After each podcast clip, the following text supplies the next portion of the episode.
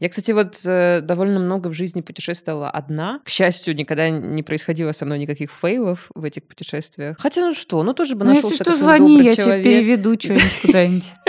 Да, позвоню тебе. Да. Скажу, Даш, дай денег. А я дам. А ты...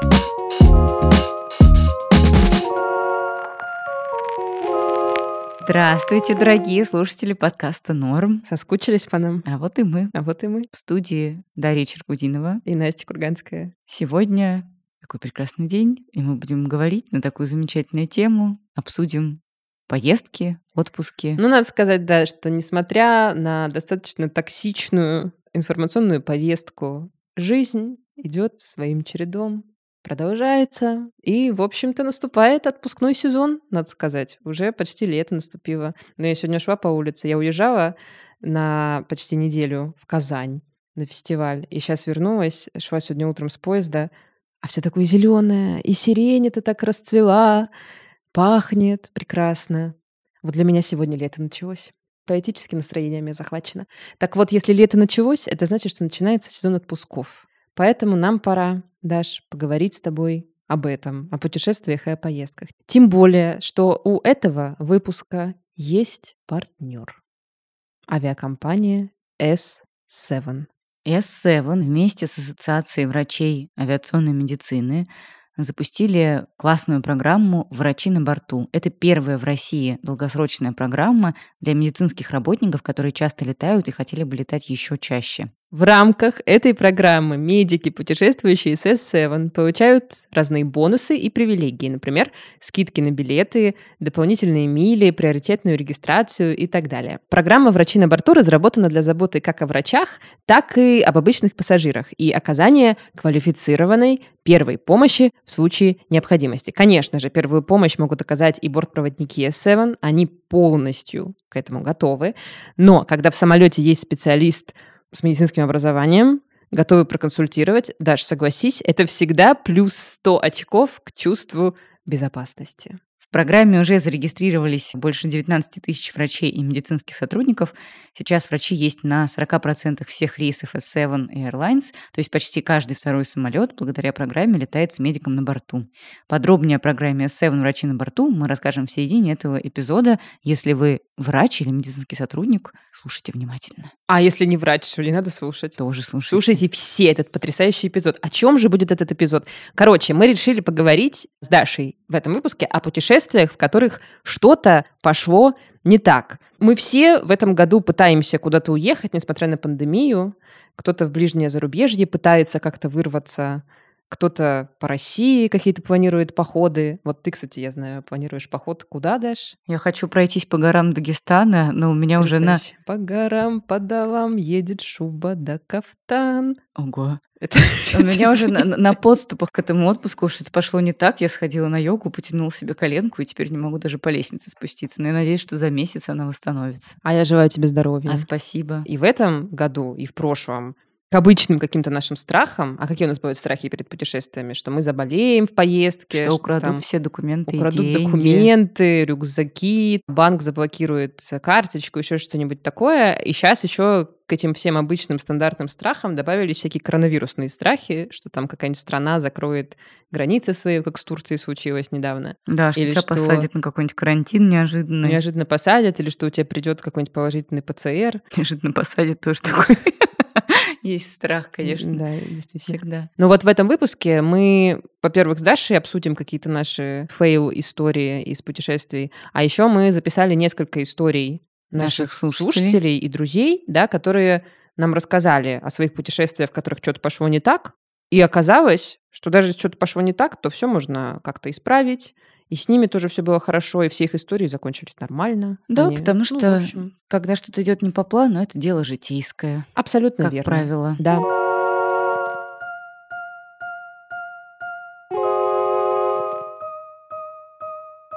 Даш, скажи, пожалуйста, случались ли с тобой какие-то фейлы в поездках? Ой, со мной постоянно что-нибудь случается. Но что далеко ходить? На Новый год Да, я ездила в небольшое путешествие по России да. с моими друзьями, и у нас 31 декабря в 9 вечера по дороге из Москвы в Новгород Великий, где у нас была, я прошу прощения, забронирована баня на новогоднюю ночь. Вы хотели новогоднюю ночь в бане провести? Да, как настоящие русские люди. Мои У восхищения. нас сломалось колесо, то ли пробилось, то ли сдулось, в общем, что-то с ним пошло не так.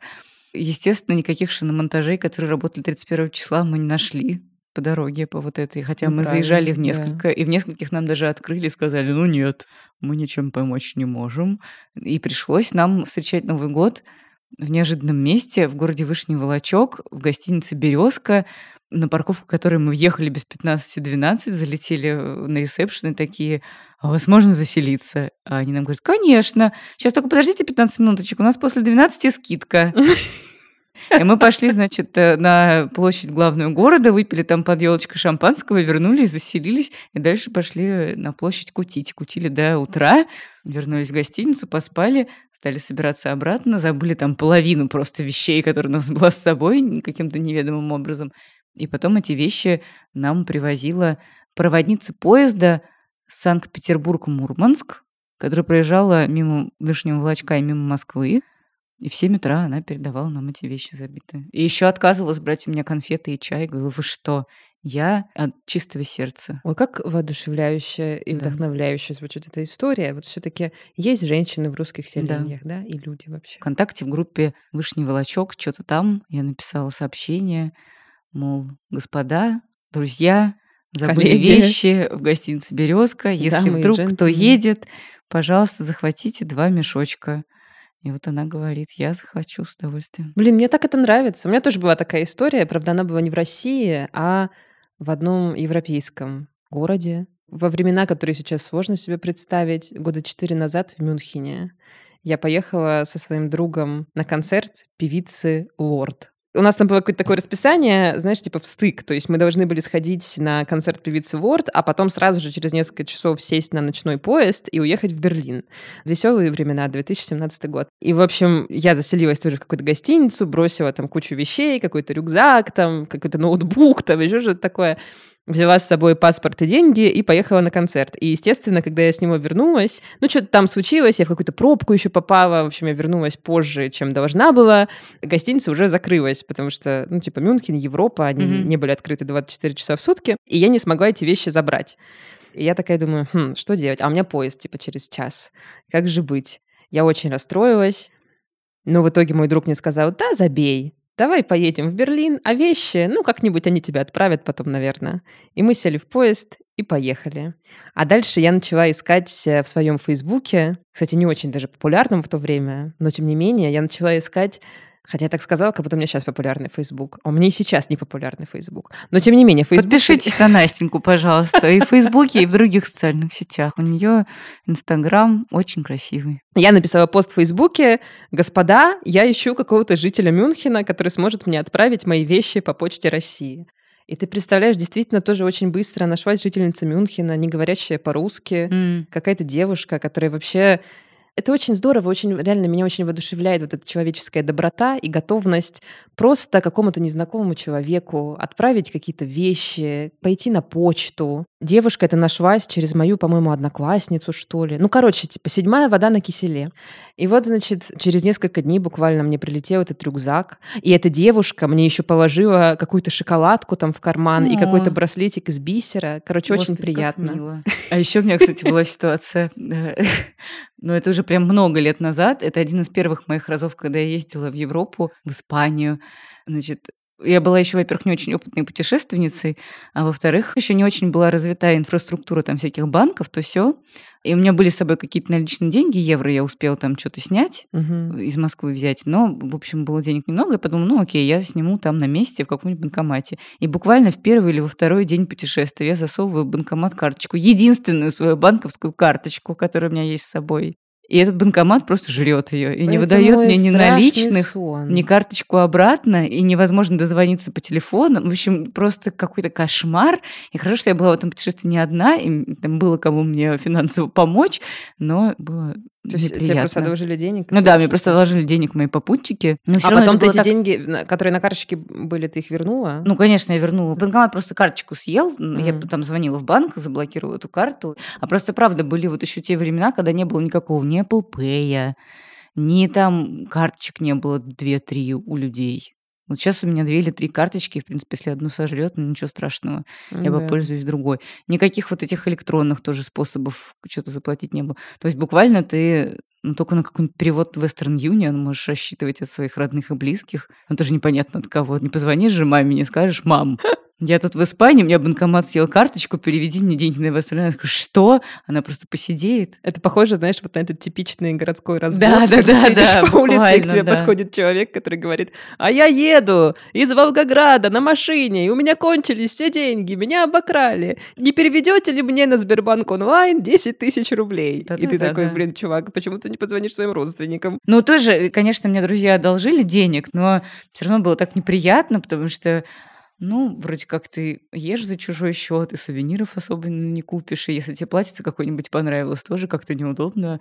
Дай мне 50 евро, я куплю себе платье, а потом я тебе обязательно все верну в Москве. Ну, как-то тупо. Проклятие хостела. Проклятие хостела. Ну, было ужасно. Но я думала, что я просто на месте умру. Я правда думала, что это конец света и конец путешествия, но оказалось, что Блин, слушай, здорово, что в этих ситуациях рядом с нами всегда оказывались какие-то другие люди, которые нам, ну, как-то все-таки помогали. Я, кстати, вот э, довольно много в жизни путешествовала одна, и вообще люблю куда-нибудь кататься одна. К счастью, никогда не происходило со мной никаких фейлов в этих путешествиях. Хотя, ну что, ну тоже бы ну, нашелся если что, звони, я человек. тебе переведу что-нибудь куда-нибудь. Да, позвоню тебе, скажу, дашь, дай денег. А я дам. А ты Главное, в общем, чтобы рядом с вами, виртуально или физически, был какой-нибудь ваш друг или близкий, или любимый, который вам поможет.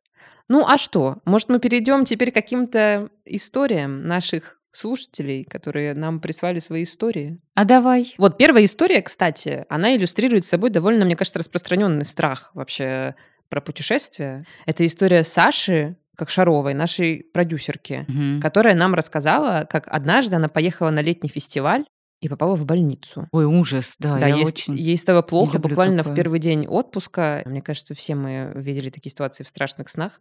Но все хорошо закончилось, и сейчас она об этом расскажет. Супер. Слушаем Сашу.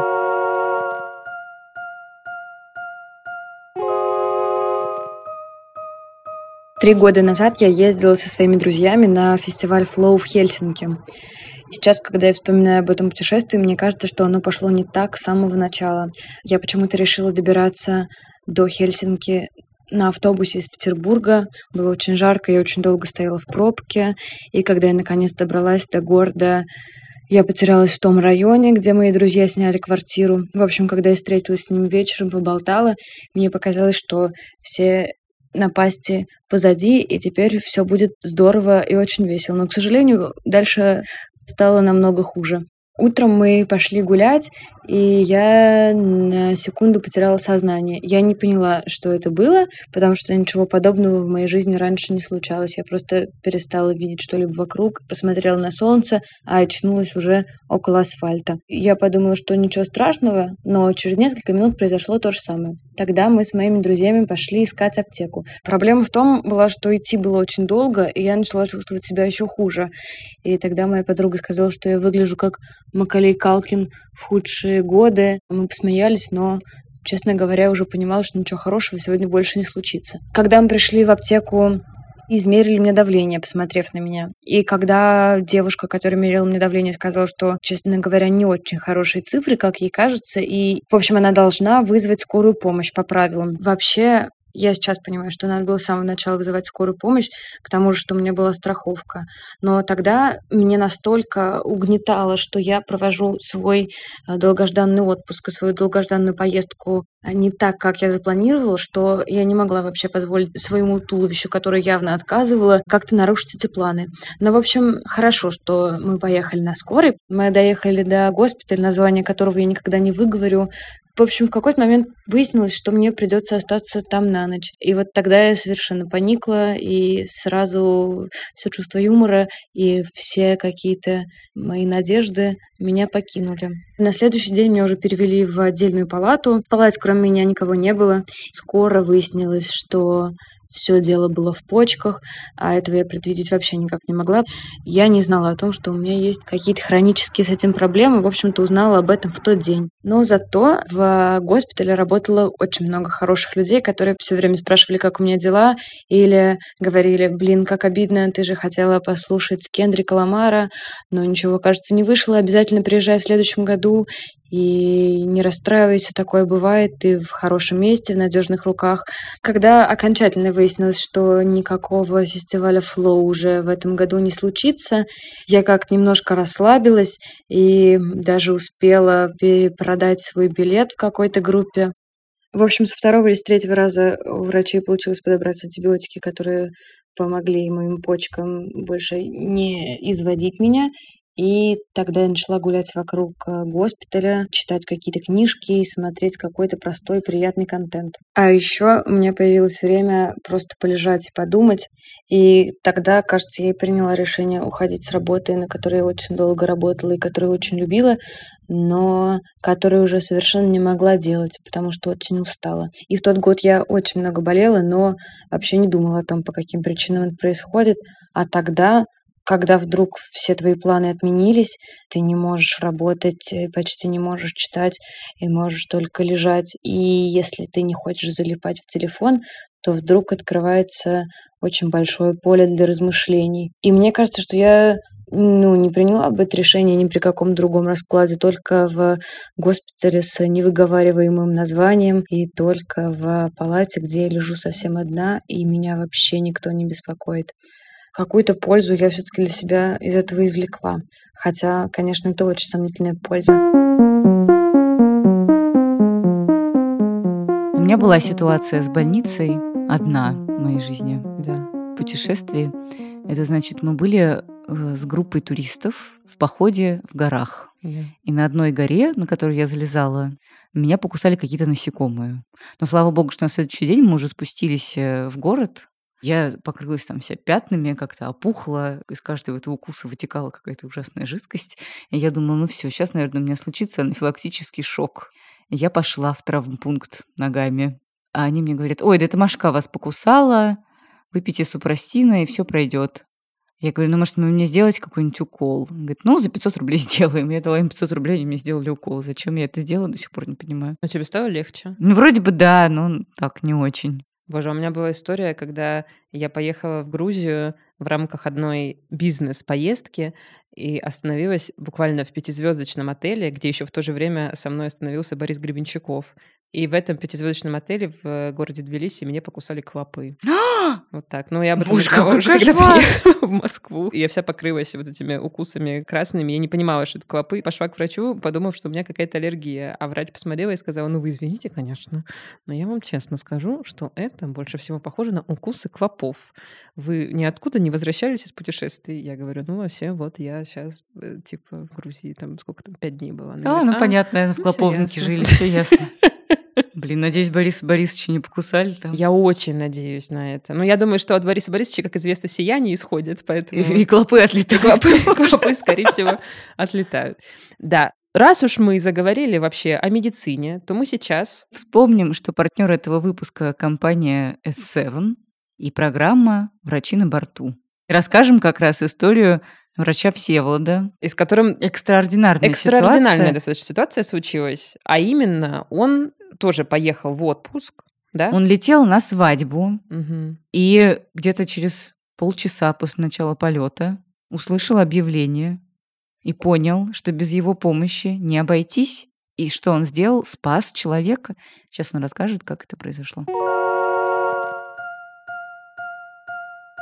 Меня зовут э, Дунаев Всеволод Дмитриевич. Я закончил Уральский государственный медицинский университет. Затем я прошел интернатуру по специальности общая хирургия. Три года проработал абдоминальным хирургом. И затем поступил в ординатуру по пластической хирургии. В этом году я заканчиваю ординатуру и становлюсь через два месяца сертифицированным пластическим хирургом. Всеволод, мы с вами собрались сегодня, чтобы поговорить о случае, когда вы спасли человека на борту самолета. Расскажите, пожалуйста, как это получилось, как, куда, почему вы летели и как происходило вот это спасение? О спасении там не должно идти речи. Это просто была обычная ситуация, которая произошла на борту рейса, который выполнялся из города Екатеринбург в город Москва. Во время первых, наверное, 30 минут полета один из бортпроводников по громкой связи сообщил о том, что они нуждаются в докторе, для оказания необходимой помощи. Я был в наушниках, я не слышал, то есть это заявление, но мои друзья меня окрикнули. Я поднялся, подошел к пассажиру, у которого были явно признаки сердечной недостаточности. У него было изменение цвета лица, он был синеватого такого оттенка, то есть ему явно не хватало кислорода. Я оказал необходимую помощь, первую, предоставил кислород, и, в принципе, вот и все. Тут было несколько нюансов. Тогда мы летели с моими друзьями на нашу свадьбу.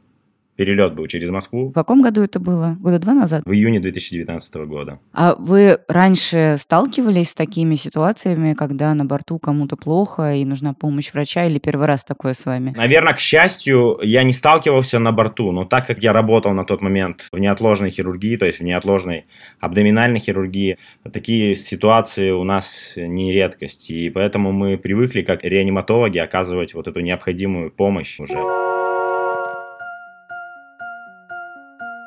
Напоминаем, что мы записали этот эпизод при поддержке авиакомпании S7. S7 запустила программу «Врачи на борту», это первая в России программа привилегий для путешествующих медработников. В рамках этой программы врачи, которые выбирают для своих путешествий рейсы S7, получают дополнительные бонусы. Скидку 10% от тарифа на рейсы S7, на 20% больше миль за каждый перелет, возможность бесплатного выбора места в салоне и другие бонусы. Как работает эта программа? Сейчас мы расскажем об этом в двух словах. Стать участником программы «Врачи на борту» может любой медработник. Покупая билет на сайте S7 или регистрируясь на рейс S7 Airlines, участник программы по желанию может сделать отметку, готов ли он оказать первую помощь на борту. Экипаж получает эту информацию заранее, перед полетом. Если кому-то из пассажиров на борту, не дай бог, станет плохо, бортпроводник может сразу обратиться к врачу. Это помогает сэкономить драгоценное время для помощи пассажиру. Получается, что эта программа направлена и на врачей, и на обычных пассажиров. Все-таки, когда летишь в самолете и знаешь, что на борту есть врач, становится как-то комфортнее. Согласна, да. Подробности о программе «Врачи на борту» и о том, как S7 еще помогает врачам, читайте по ссылке в описании этого эпизода.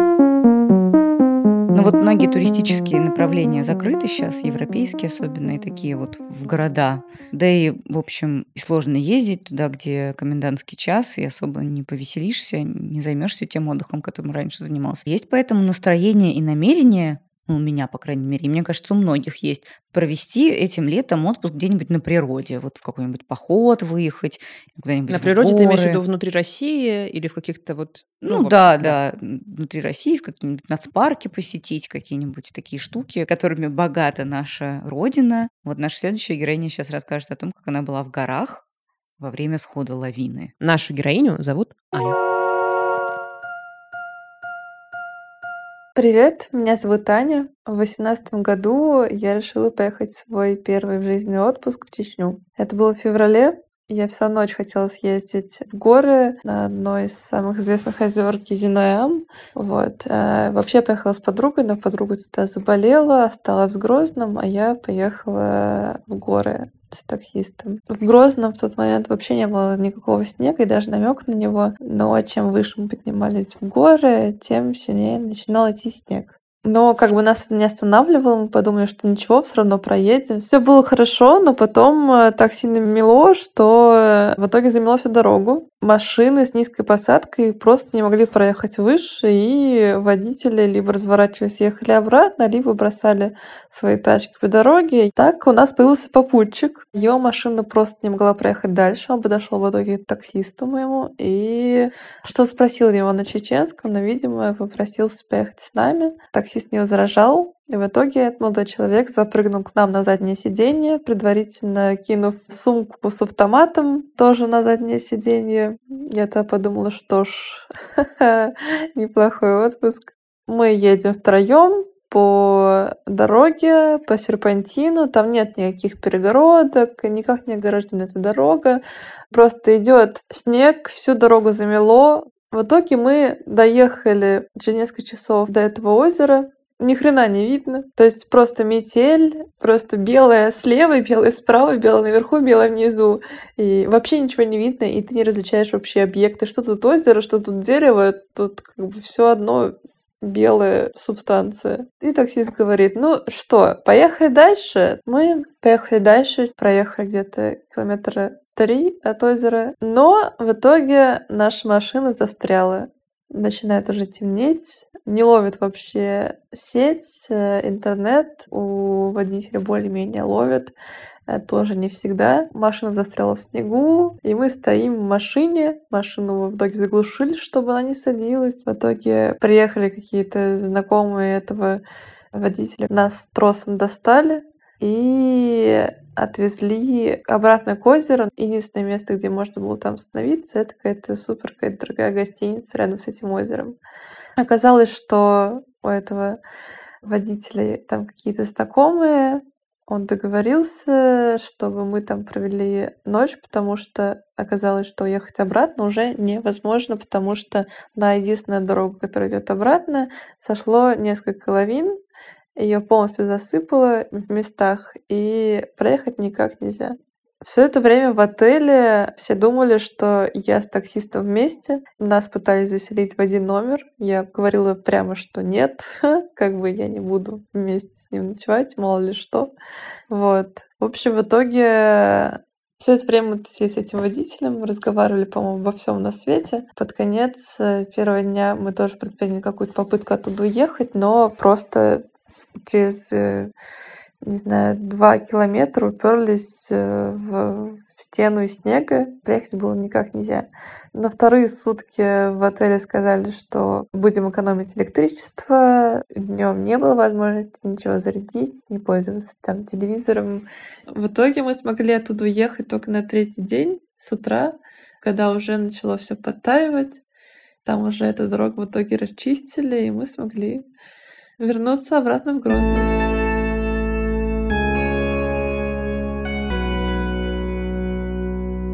Классные, конечно, истории в этом выпуске. Подобрались такие прям жизнеутверждающие вроде ситуации, такие непростые, из которых выход найти сложно и вообще легко впасть в какую-то панику и как-то оказаться с ощущением, что больше никогда никуда не поедешь и будешь только дома сидеть. А вот как-то выкручивались наши герои и героини. Да, опять же, во многом благодаря тому, что рядом с ними оказывался часто кто-то, готовый им помочь. Я желаю вам, дорогие слушатели, чтобы с вами не случалось в этом сезоне отпусков этим летом никаких фейлов в путешествиях. А если вдруг что-то ненароком и случится, чтобы рядом всегда был человек, готовый прийти к вам на помощь. А я согласна. Путешествуйте и будьте счастливы. А я знаешь, куда скоро поеду, Даша? Куда, Настя? В Египет, в Шарм-эль-Шейх, в отель, все включено. Я надеюсь, что там придет на помощь мне кто-нибудь. Ой, я думаю, там это много желающих. Вот на этой скобрезной ноте мы заканчиваем этот выпуск. Но, дорогие друзья, вы нас еще услышите несколько раз в июне, до того, как мы отправимся с подкастом «Норм» в какой-то тоже отпуск. Но, в общем, пока что, пока что выходим. Все, Подкаст «Норм» — это был. Меня зовут Настя Курганская. Меня зовут Даша Черкудинова. Подписывайтесь на нас в соцсетях, в Инстаграме и в Телеграме. That's Norm. Слушайте нас э, в следующую опять пятницу. И мы вас любим. Мы вас целуем. Пока-пока.